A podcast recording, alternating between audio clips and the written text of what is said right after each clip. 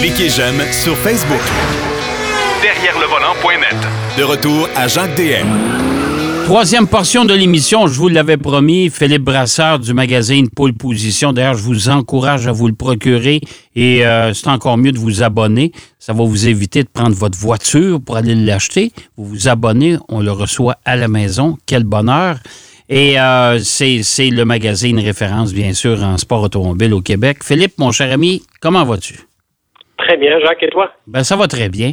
Écoute, Philippe, il y a encore, il y a, le deuxième, je vais dire le deuxième événement parce que la Formule 1, quand même, à Montréal, c'est l'événement tout sport confondu le plus important au Canada annuellement.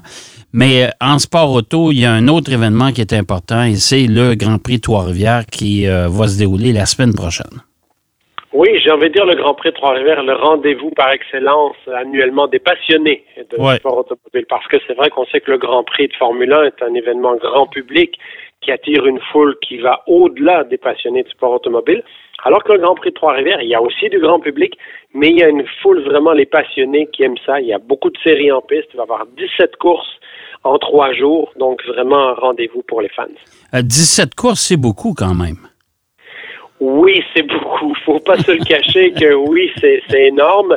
Euh, je pense que du côté de Trois-Rivières, on veut vraiment faire plaisir au plus grand nombre de séries de circuits routiers euh, canadiennes et québécoises. Donc, euh, c'est un fait que oui, on, on, a ouvert ça un petit peu à des séries qu'on ne voyait pas autrefois, comme les sportsmen là, qui vont rouler, qui sont à l'origine des voitures faites pour la terre battue, qui vont se retrouver sur l'asphalte ou les légendes modifiées. C'est surtout des, des courses sur ovale qu'on voit pour ces séries-là. Donc, c'est vrai qu'on est sorti un petit peu des séries plus traditionnelles. Moi, j'aimerais bien qu'on revienne à une série internationale du style la Transam ou autre, mais pour l'instant, je pense qu'il ne faut pas bouder notre plaisir. On peut s'attendre à un très beau Grand Prix Trois-Rivières cette année encore. Bon, il y, aura euh, évidemment la série reine, c'est la série Pinties. Euh, et en Pinties, il y a beaucoup de monde qui se sont inscrits pour Trois-Rivières. On parle de quoi? 33, 34 voitures. C'est énorme, ça.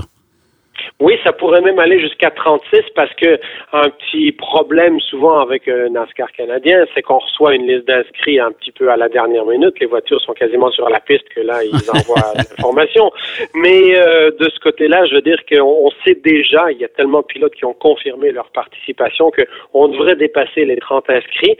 C'est super sur la liste d'inscrits ça peut malheureusement parfois créer des courses avec un petit peu trop de neutralisation parce que c'est toujours compliqué. Là, tout le monde veut euh, veut gagner des positions au premier virage, mais ce qu'on voit, Jacques, il faut quand même dire une chose, c'est que les dernières courses de NASCAR Painties qui ont été disputées, que ce soit à Toronto, dans l'Ouest canadien, il y a eu très très peu de neutralisation. Donc, je pense que les pilotes sont vraiment, d'abord, le niveau est très relevé cette année-ci, et je crois qu'on a vraiment affaire à des pilotes qui travaillent très bien, euh, qui sont en pleine maîtrise, la plupart en tout cas. Donc, moi, je suis optimiste. N'oublions pas, il y a deux ans, on a eu un Grand Prix de Trois-Rivières sans la moindre neutralisation du côté de NASCAR Pinties. Alors, croisons-nous les doigts que ça pourrait peut-être être comme ça. Oui, espérons-le, parce que je, me souviens d'une certaine époque où euh, Pinties, euh, en tout cas, il y, a, au moins une année, où euh, la camionnette qui agissait comme véhicule de tête, ben écoute, je pense qu'elle a fait plus de tours et de kilométrage que les voitures en piste.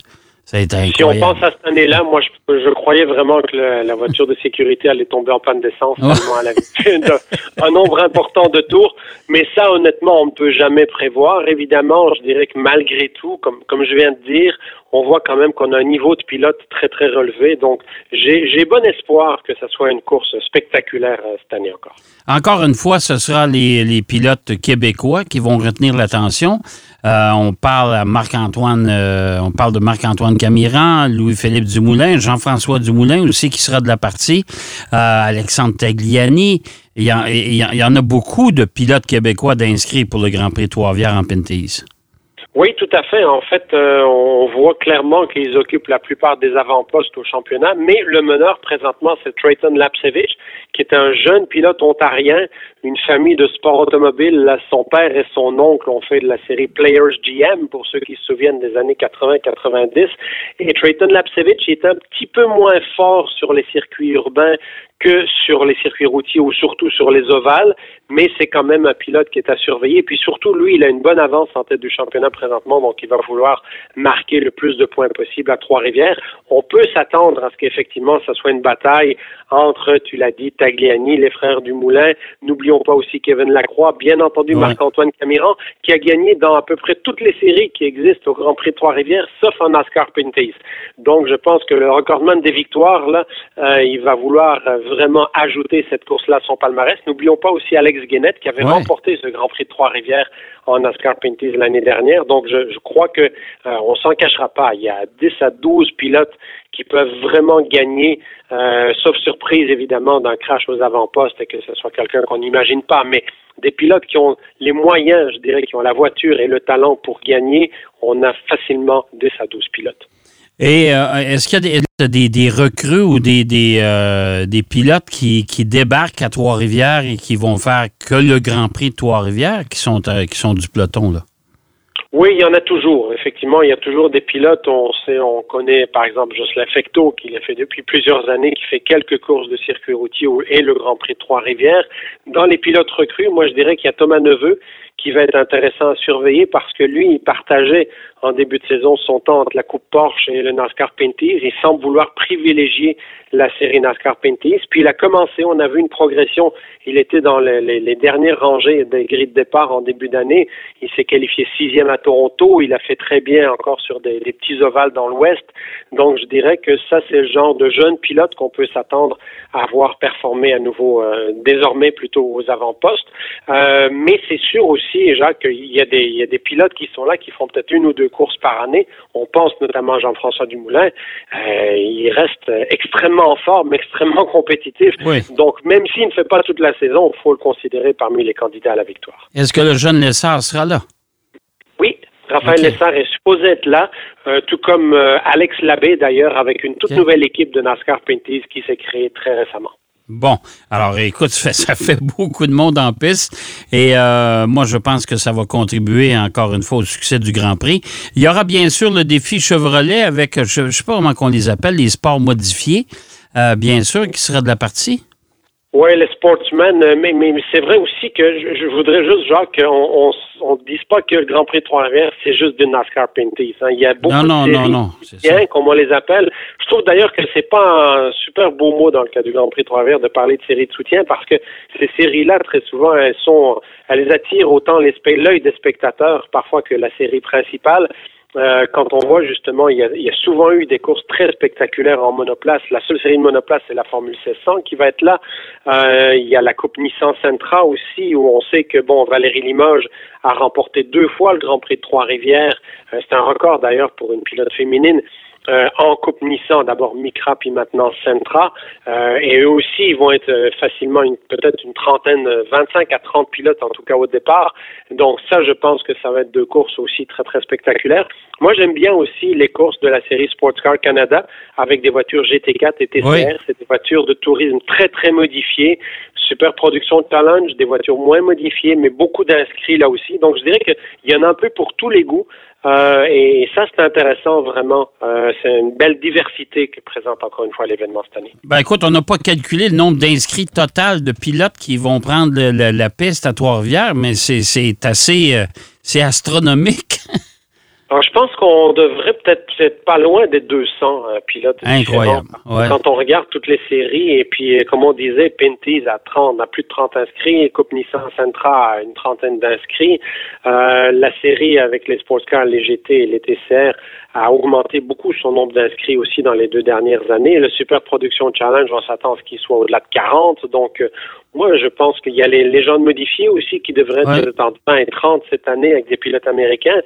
Donc, vraiment, alors, on, aime ou on n'aime pas. Il y en a qui vont dire, oh, moi, j'aime pas tellement les courses NASCAR sur un circuit comme Trois-Rivières. Je trouve que ça devrait être plus des courses de, de, de, vrais circuits routiers, entre guillemets, ou des séries typiques de circuits routiers. Il y en a d'autres qui disent, ben, moi, je viens surtout pour le NASCAR Pinties et puis les séries de stock cars parce que justement, sur un circuit urbain comme ça, ça fait encore plus de spectacles souvent que sur des ovales.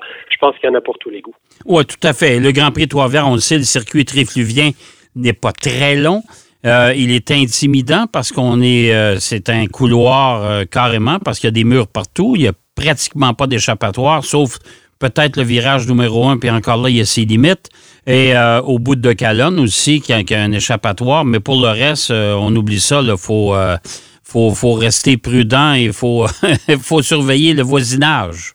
Oui, mais c'est 2,43 km de piste où on accélère très fort en sortie de virage et euh, c'est très dur sur les freins, Trois-Rivières. Donc, je pense que là aussi, il y a de la stratégie. Parce que, somme toute, lorsque j'entends toujours des pilotes dire Oh, j'ai manqué de freins, le circuit est vraiment pas adapté. Attendez un, instant. Les freins, ils sont les mêmes pour tous les pilotes. Donc, s'il y en a qui a moins bien géré ça, ne blâmons pas la piste, s'il vous plaît. C'est aussi aux pilotes à gérer ça et à définir une stratégie. Et ça, certains le réussissent très bien, d'autres beaucoup moins bien. Oui, tout à fait. Alors, euh, à signaler que c'est euh, les 4, euh, 5 et 6 août prochains. Euh, je vous informe, les gens qui nous écoutent, que vendredi, le 4, c'est gratuit. Alors, vous avez accès au circuit, je pense, c'est gratuitement. Est-ce que c'est toute la journée ou seulement le soir? Je me souviens pas. Euh, je pense qu'avant, c'était après l'heure du souper pour les trois premières courses de la fin de semaine, une de Super Production Challenge, de Formule 1600, une de Sports Car Canada. Euh, mais bon, euh, il y, a beaucoup de choses dans la journée aussi à voir, notamment les qualifications de la Coupe Nissan Sentra. Il n'y a pas le NASCAR Pinties, par exemple. Le NASCAR Pinties, c'est uniquement le samedi et le dimanche. Oui, tout à fait. Alors, on invite les gens à aller vous informer auprès du Grand Prix Trois-Rivières. aller sur le site, les informations sont toutes là mais euh, ça vaut vraiment le coup et c'est un. C'est un Grand Prix historique, il hein. faut, faut, le savoir. C'est la 53e édition cette année, je pense. Exactement, oui. première édition en 1967. Il y a eu quelques années à la fin des années 80 où par manque de budget, on n'avait pas pu l'organiser. Puis évidemment, 2020, comme à peu près tous les événements.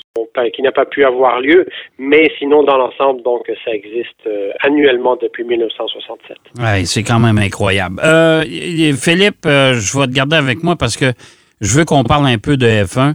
Euh, la domination outrageuse de Max Verstappen. Puis là, on parle pas de Red Bull, on parle de lui, Max Verstappen. Mais il fait un championnat tout fin seul, de lui, là.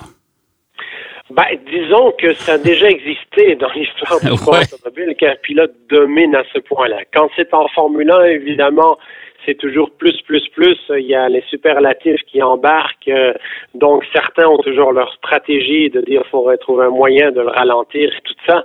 Euh, il est dans une situation qui est celle-ci, qui est toute simple sur papier. Max Verstappen, Red Bull ont réussi la meilleure voiture et pour l'instant, c'est le meilleur pilote. Je veux dire, donc, il est vraiment à l'apogée de, de, son talent et de son expérience parce que même s'il est arrivé tout jeune en Formule 1, c'est le plus jeune pilote de l'histoire de la Formule 1, euh, il ne veut pas. Aujourd'hui, il a assez d'expérience pour gérer complètement ça. Il est en route vers son troisième titre mondial.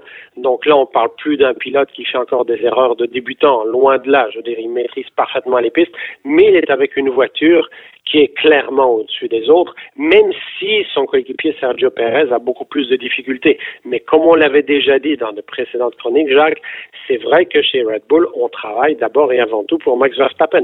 C'est normal d'un certain côté, mais arrêtons de comparer l'équipement. L'équipement, techniquement, il est le même, mais toute la préparation, c'est certain que tout le développement des voitures, c'est d'abord et avant tout les remarques de Max Verstappen qu'ils ont mises en application. Mais euh, en même temps, euh, Perez a fait beaucoup mieux, en tout cas au dernier Grand Prix. Euh, ça, ça doit lui le, le, réconforter un peu et ça doit lui redonner confiance, en tout cas j'espère. Oui, puis là, un des objectifs de l'écurie Red Bull cette année, c'est de terminer premier, deuxième au championnat, parce que étrangement, ils ne l'ont jamais fait. Ils ont été plusieurs fois champions du monde avec Sébastien Vettel, puis maintenant avec Max Verstappen, mais ils n'ont jamais eu leurs deux pilotes aux première et deuxième place du championnat. Et ça, c'est l'objectif, clairement, un des objectifs, en tout cas, de l'écurie Red Bull cette. Donc oui, on veut, on veut pas nuire à Sergio Perez, bien entendu. Ceci dit, quand tu parlais tout à l'heure, Jacques, de la domination de Max Verstappen, si on enlève le Grand Prix de Belgique qui se dispute ce week-end, donc on, oublie ces points-là, ils sont pas encore officiels, mais euh, avant ce Grand Prix, donc Max Verstappen a 281 points. Si on met ces 281 points euh, en évidence et on les reporte au championnat des constructeurs, le deuxième chez les constructeurs, c'est Mercedes avec 223. Donc Verstappen, à lui tout seul, serait, s'il n'y avait que sa voiture, il serait quand même encore en tête du championnat du monde des constructeurs pour Red Bull. c'est incroyable quand même. Mais belle amélioration pour Mercedes. En tout cas, belle amélioration pour Lewis, Lewis Hamilton. Euh, puis on s'est rendu compte tout de suite en course que Mercedes n'était pas nécessairement encore dans le coup. En effet, euh, Lewis Hamilton, soit dit en passant, euh, on s'attend à ce que d'un jour à l'autre, on annonce la prolongation de son contrat pour les saisons 2024-2025 chez Mercedes, bien entendu. Euh, pour l'instant, ce que, ce que lui proposait le responsable d'équipe Toto Wolff, c'est un contrat trois ans. Lewis Hamilton veut deux ans. On sait tous qu'à partir de 2026, les Formule 1 vont changer complètement. Et je pense que Lewis Hamilton veut se donner la possibilité de dire j'arrête ou bien je continue au-delà de cette saison 2025 qui marquera la fin des, motorisations actuelles en Formule 1. Mais donc, pour l'instant, comme tu l'as dit, Lewis Hamilton, il est troisième au championnat, mais il est seulement à six points euh, de Fernando Alonso, dont l'écurie Aston Martin subit une baisse quand même de, de forme depuis quelques Grands Prix. Oui, tout à fait. Et en terminant rapidement, euh, est-ce que la France va récupérer son Grand Prix de Formule 1? Ben, comme toujours en France, c'est très, très politique, les affaires. Hein? Donc, oui. moi, moi, je pense qu'ils ont un petit peu manqué le bateau euh, parce qu'ils avaient un Grand Prix, puis euh, le gouvernement français disait, ah ben non, nous, on mettra pas d'argent dans le sport automobile, c'est pas beau, on fait pas ça. Et puis, dans le fond, ils se sont aperçus quand ils l'ont perdu que ça rapportait énormément d'argent, énormément de visibilité, toute, toute cette médiatisation-là, tout cet aspect économique-là. Et là, maintenant, on dit, ben, on voudrait bien le récupérer. Mais quand on sait qu'il y a des grands prix qui aujourd'hui payent 80 millions de dollars pour obtenir la Formule 1, je pense que ça va être très, très compliqué pour eux autres. Oui, parce qu'on parle de plus en plus de Manico, peut-être de retourner là, qui est un circuit, euh, on avait dépensé quand même un peu d'argent pour le rendre un petit peu plus accessible. Mais, euh... les, les, les, vaches dans les champs à Manicourt, elles appréciaient beaucoup le spectacle de ben oui. Le problème, c'est que tout autour de Manicourt, il y a juste des champs. Ouais, ouais c'est ça le problème. Peut ouais. améliorer un peu les, les, accès au circuit avant de la Formule 1. Oui, tout à fait. Mais en tout cas, on va voir ce que ça va donner, mais chose certaine, euh, je pense que la France, pour l'instant, c'est pas le temps de faire une demande. Ils vont se, plutôt se, euh, se consacrer à la tenue des Jeux olympiques l'an prochain. Fait que la F1 va tomber vraiment deuxième.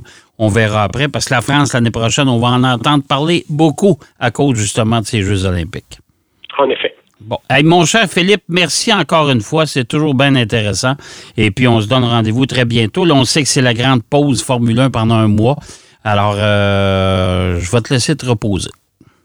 Merci beaucoup. Pas beaucoup de repos pour moi, Jacques. Beaucoup de courses à couvrir. oui, tout à fait. Merci, mon cher Philippe.